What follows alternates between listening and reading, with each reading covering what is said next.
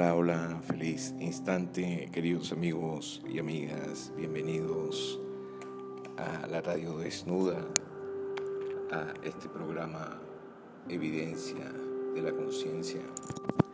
Quien les habla, Priyananda Kundalini Dealer. Hoy en este programa estaremos compartiendo eh, eh, información, sabiduría, infinita de la conciencia, eh, estaremos hablando sobre la función y la misión de la energía kundalini a través de los espirales, centros de energía llamados chakras. Estaremos eh, haciendo un viaje eh, para ir comprendiendo la ascensión o elevación o despertar de esta energía cósmica, esta energía eh, sexual, vital, que nos lleva de vuelta al hogar, de donde todo proviene. Entonces en estos programas queremos eh, transmitirte estas informaciones fundamentales, más importantes, sobre el funcionamiento de los centros energéticos, energías eh, cósmicas, eh, la energía sexual, eh, la energía espiritual, la comprensión teórica de estas relaciones constituye el fundamento en el que se basa el conocimiento práctico sobre cada uno de estos centros energéticos de los que hemos estado compartiendo, hablando en estos podcasts, en estos estudios. Todos estos eh, eh, escritos eh, antiguos de Tantra y de Ayurveda y Yoga que nos ha legado la tradición ancestral, menciona un número elevado de centros de energía o chakras, una cantidad de 800.000 aproximadamente, pues esto significa que en el cuerpo humano apenas existe eh, ningún punto que no sea un órgano sensible para la recepción, transformación y retransmisión de energías. Sin embargo, la mayoría de estos centros chakras son muy pequeños y desempeñan un papel subordinado en el sistema energético. Existen aproximadamente, según toda esta sabiduría antigua, 40 chakras secundarios a los que se asigna una mayor importancia. Lo más importante de estos chakras se encuentran en la zona del vaso, en la zona de la nuca, hacia el cuello, en las palmas de las manos, aproximadamente 35 chakras en cada palma de las manos y 35 chakras en cada planta de los pies. Eh, pero los siete centros principales, eh, bueno, hay que acatar que estos centros energéticos, chakras. También en la medicina ayurveda se le llaman marmas, centros marmas, puntos marmas, son también este, esos centros energéticos eh, que hay por todo el cuerpo, pero los siete chakras o centros principales que nos conectan con eh, la experiencia humana están situados a lo largo del eje vertical, junto a la mitad anterior del cuerpo, son estos los decisivos para el funcionamiento de las zonas más fundamentales y esenciales del cuerpo, del espíritu y del alma del hombre. Así que eh, aquí vamos a describir primeramente aquellas características que son comunes a los siete chakras principales y se asientan verdaderamente en el cuerpo etérico o en el cuerpo energético del ser humano. Eh, es allí donde están eh, eh, asentados o reflejados o, interconectados estos centros energéticos que se asemejan como unos cálices florales, como unos cuencos florales con forma de embudo y tienen un número variado de pétalos. Por ello también eh, antiguamente, culturalmente, en la India, en Oriente, a menudo también a estos centros se le llaman lotos, o flores de loto. Y las subdivisiones de las flores de pétalos independientes representan los nadis o canales, tubos energéticos. Estos canales de energía a través de los cuales la energía vital, el pránica, la energía eh, kundalini fluyen y penetran en los chakras y a través de estos centros que la energía es que la energía se retransmite desde los chakras a los cuerpos no materiales. Su número varía de cuatro canales en el centro radical o en el centro muladhara, en la tierra, y hasta casi mil canales energéticos luego en el centro de la coronilla. De esta concavidad situada en el centro de cada cáliz, parte un canal a modo de, de un peciolo de la flor del chakra, del pistilo de la flor del chakra que llega hasta la columna vertebral y empalma directamente con esta. Este canal une los chakras con el canal energético principal denominado Susumna o Nadi Susumna, este tubo energético que asciende por el interior de la columna vertebral y continúa en la cabeza hasta eh, la coronilla, hasta el tope de la cabeza, hasta el chakra coronario, el séptimo chakra. Los chakras se encuentran en permanente movimiento circular en espiral, y a esta cualidad deben su nombre de chakra, que en sánscrito significa rueda. El movimiento giratorio de estas ruedas, de estos eh, chakras espirales, produce que la energía sea atraída hacia el interior de los chakras, de los centros energéticos. Si el sentido de giro cambia, la energía es radiada entonces hacia afuera partiendo de los chakras. Los chakras pueden girar entonces energéticamente en espiral hacia la derecha o hacia la izquierda. Aquí puede reconocerse un principio contrapuesto en el hombre, en el cuerpo del hombre y el cuerpo de la mujer, o una complementación, podríamos decir también, en la expresión de las energías de diferentes especies, puesto que los mismos centros chakras que en el hombre giran entonces hacia la derecha, en el sentido de las agujas del reloj, en los centros de la mujer giran exactamente hacia la izquierda, al contrario y, viceversa.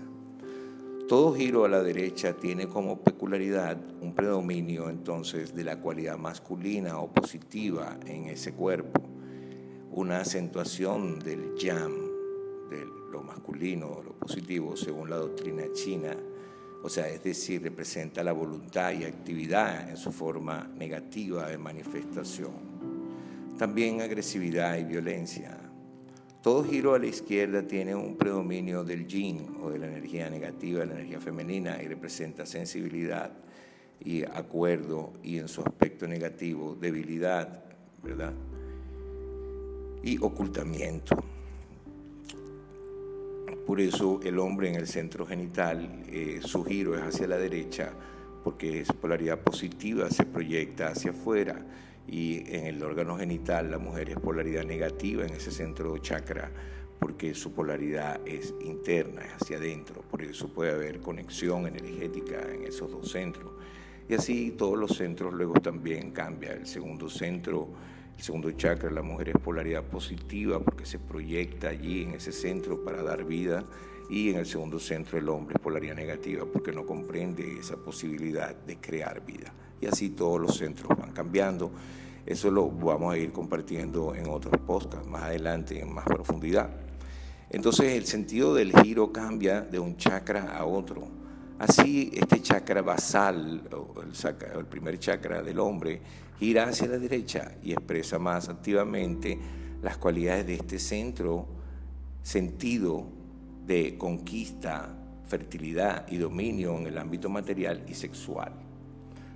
Por contra, el primer chakra de la mujer tiene sentido de giro hacia la izquierda, lo que la hace más sensible para la fuerza vivificadora y engendradora de la tierra, que fluye entonces a través del centro radical o del primer chakra que son los genitales. En el segundo chakra se invierten los signos, el sentido del giro hacia la derecha en la mujer indica una mayor energía activa en la expresión de los sentimientos, la manifestación de la vida.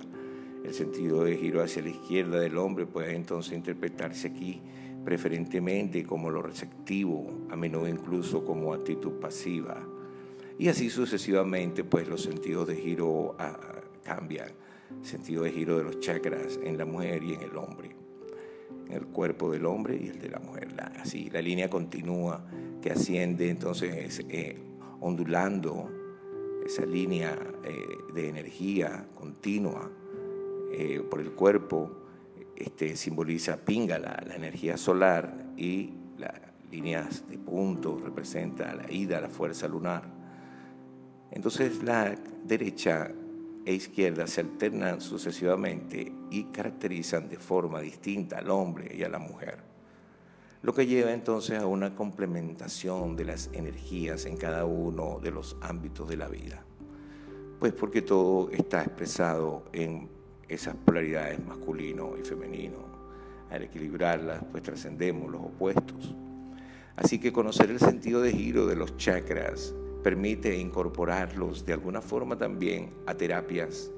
Por ejemplo, en la aromaterapia puede aplicar los aromas eh, de los aceites como movimiento circular en el sentido correspondiente que se quiere trabajar de acuerdo del hombre y la mujer y también trazar con las piedras eh, preciosas o con piedras calientes o con piedras eh, volcánicas, giros en el mismo sentido que tienen los centros energéticos de acuerdo al cuerpo del hombre o la mujer para equilibrar. Así pues, los chakras de la mayoría de las personas tienen una extensión media aproximada de 10 centímetros. En cada uno de los centros energéticos entonces existen todas las vibraciones cromáticas.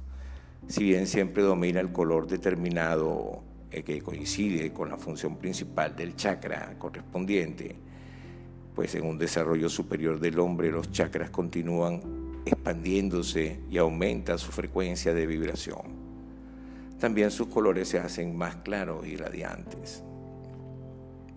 Así, el tamaño y el número de vibraciones o frecuencia de los chakras determinan la cantidad y la calidad de las energías que absorben procedente de las fuentes más variadas. Se trata de energías que vienen a nosotros del cosmos, de las estrellas, de la naturaleza, de la radiación, de todas las cosas y todas las personas de nuestro entorno, de nuestros diferentes cuerpos no materiales o energéticos y también de la razón original no manifestada de todo ser. Esas energías llegan a los chakras en parte a través de los canales nadis o meridianos y en parte fluyen hasta su interior de forma directa. Las dos formas de energía más importantes y fundamentales son absorbidas a través del centro radical del primer chakra y del centro coronal, centro último centro coronal entre estos dos chakras discurre el susumna al que están unidos todos los centros energéticos a través de sus eh, canales eh, y que alimenta a todos ellos de fuerza vital. Es el canal a través del cual asciende la energía eh, conocida como kundalini, la energía serpentina que reposa enrollada como una serpiente en el extremo inferior de la columna vertebral, en el Muladhara chakra, y cuya puerta de entrada es el centro radical, el chakra base. La energía kundalini representa la energía cósmica de la creación, la energía dadora de placer del universo que en la sabiduría india también se denomina Shakti, o la manifestación femenina de Dios. Este es el aspecto activo del ser divino, provoca todas las manifestaciones de la creación. Su polo opuesto es el aspecto puro amorfo y autoinherente del ser divino en el que iremos cada vez más eh, conociendo. En la mayoría de las personas la energía kundalini solo fluye a través del canal Susumna en proporción escasa. A medida que va despertándose, avivándose por un desarrollo creciente de las conciencias, va ascendiendo a través del canal de la columna vertebral en un flujo siempre creciente y activando los otros diferentes centros energéticos, chakras. Esta activación produce una expansión de los centros energéticos, chakras y aura energética y una aceleración de sus frecuencias. Eh, la energía kundalini alimenta los chakras, los centros energéticos, con la vibración eh, del amor que faculta a los hombres y a las mujeres para ir abriendo paulatinamente en el curso de su evolución todas esas facultades y energías que actúan en los diferentes planos energéticos y materiales de la creación, con el fin así de integrar estas energías en la vida cotidiana, en cada instante.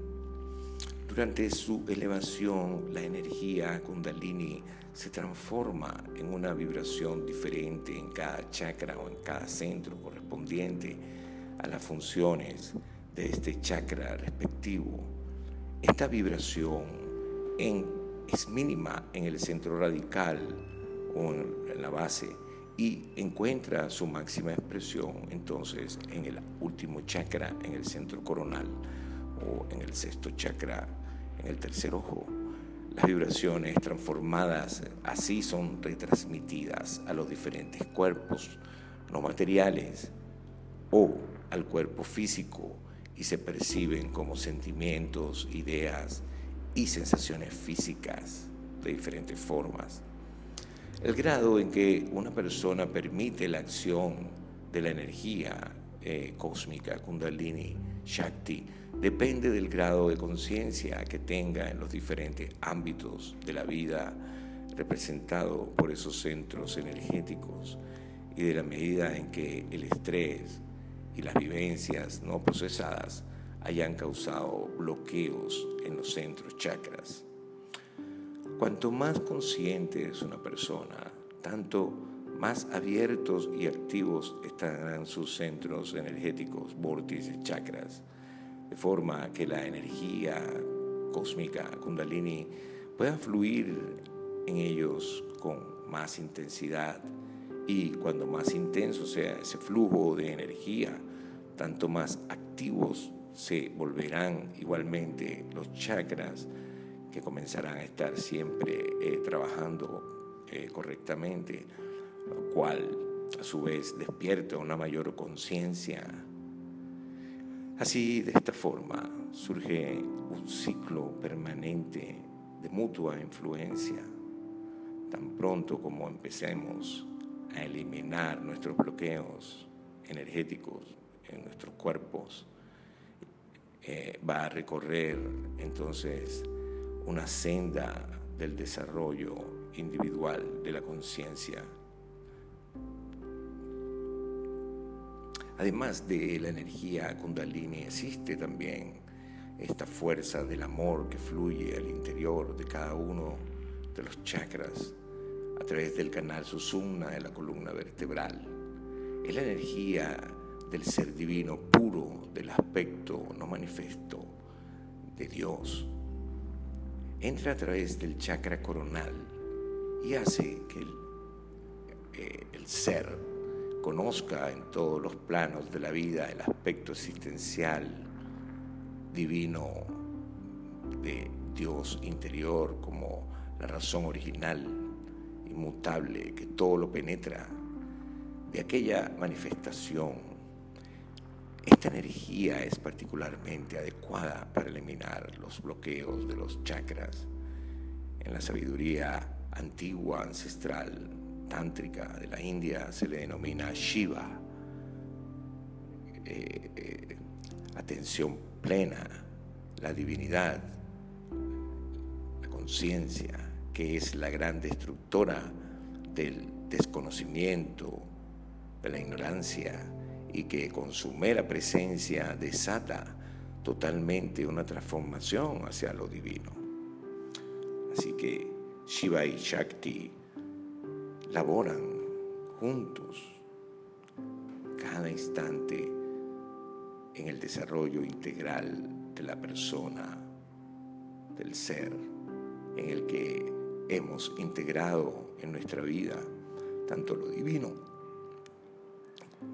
como todos los planos del ser relativo.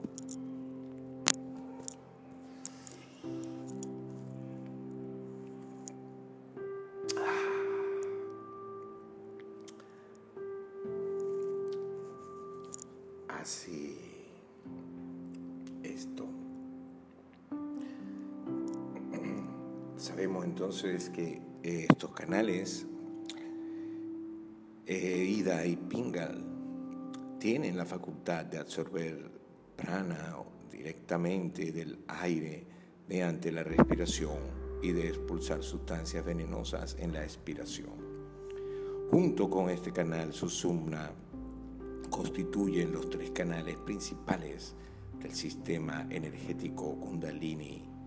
Además, hay un gran número de otros canales, tubos energéticos nadis o meridianos que aportan a estos centros chakras energía procedentes de otros vórtices, de otros marmas del cuerpo, no materiales, y que retransmiten esa energía a los cuerpos energéticos vecinos. Así, los chakras también absorben directamente vibraciones del entorno, vibraciones que se corresponden con sus frecuencias Así, mediante diferentes formas de funcionamiento, nos unen con los sucesos de nuestro entorno, de la naturaleza y del universo, sirviendo como antenas para la gama completa de vibraciones energéticas. También podemos denominar a los chakras los órganos sensoriales no materiales. Nuestro cuerpo físico junto con sus sentidos, es un vehículo adaptado a las leyes de la vida de nuestro planeta y con cuya ayuda nos la arreglamos en el ámbito externo de la vida, pero con el que simultáneamente también podemos realizar en la Tierra nuestros valores y conocimientos internos. Entonces los chakras sirven como receptores para todas las vibraciones energéticas e informaciones que proceden del ámbito físico y psicofísico. Son las aberturas que nos unen con el mundo ilimitado de las energías más sutiles y espirituales. Asimismo, los chakras irradian energía directamente al entorno, con lo que se modifica la atmósfera a nuestro alrededor. A través de los chakras podemos emitir vibraciones curativas y mensajes conscientes e inconscientes, influyendo tanto positiva como negativamente sobre las personas a nuestro alrededor o personas eh, allegadas a nuestro entorno, aunque estén lejos, y las situaciones eh, e incluso eh, hacer daño físicamente, para experimentar eh, una plenitud interior y la energía, la creatividad, el conocimiento, el amor y la bendición a ella asociados, todos los chakras deben estar abiertos y trabajar en mutua armonía. Sin embargo, esta circunstancia se da muy pocas veces. En general, los diferentes chakras tienen un grado de activación distinto y muchas veces solo están activados algunos chakras inferiores en la persona eh, generalmente que ostenta una posición eh, social sobresaliente o de alguna manera ejercen una gran influencia. Es frecuente que además el chakra del plexo solar se encuentre desproporcionadamente activo. Es posible entonces que exista cualquier combinación de chakras abiertos, bloqueados o eh, eh, marcados en un sentido concreto. Además, estos grados oscilan a lo largo de una vida, puesto que en momentos diferentes pueden adquirir importancias, eh, cosas distintas, en diferentes momentos puedo cambiar eh, eh, temas y empezar a tener intereses diferentes a los que vengo teniendo. Por lo tanto, el conocimiento de los chakras puede aportarte una ayuda, pero la ayuda verdadera es el autoconocimiento, la experiencia vivida de los chakras en tu camino para descubrir así todas esas facultades innatas, obsequiándote una vida de plenitud y alegría máximas. Pero recuerda que una cosa es el conocimiento de algo y otra cosa muy distinta es la realización de ese conocimiento. Y tanto los chakras como la energía kundalini deben ser experiencias eh, vividas, no conocimiento o información.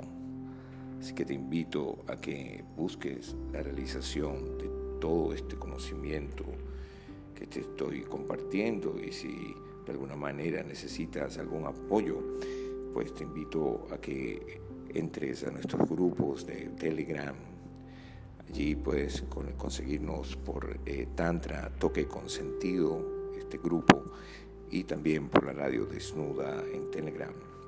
Por allí estamos compartiendo artículos, eh, otros podcasts, diferentes informaciones y eventos y talleres de ayuda y autoayuda para que puedas eh, seguir profundizando en esta experiencia tan hermosa que es la vida. Eh, bueno, por acá eh, Priyananda Kundalini Tiller despidiéndose hasta el próximo podcast. Namah Shivaya.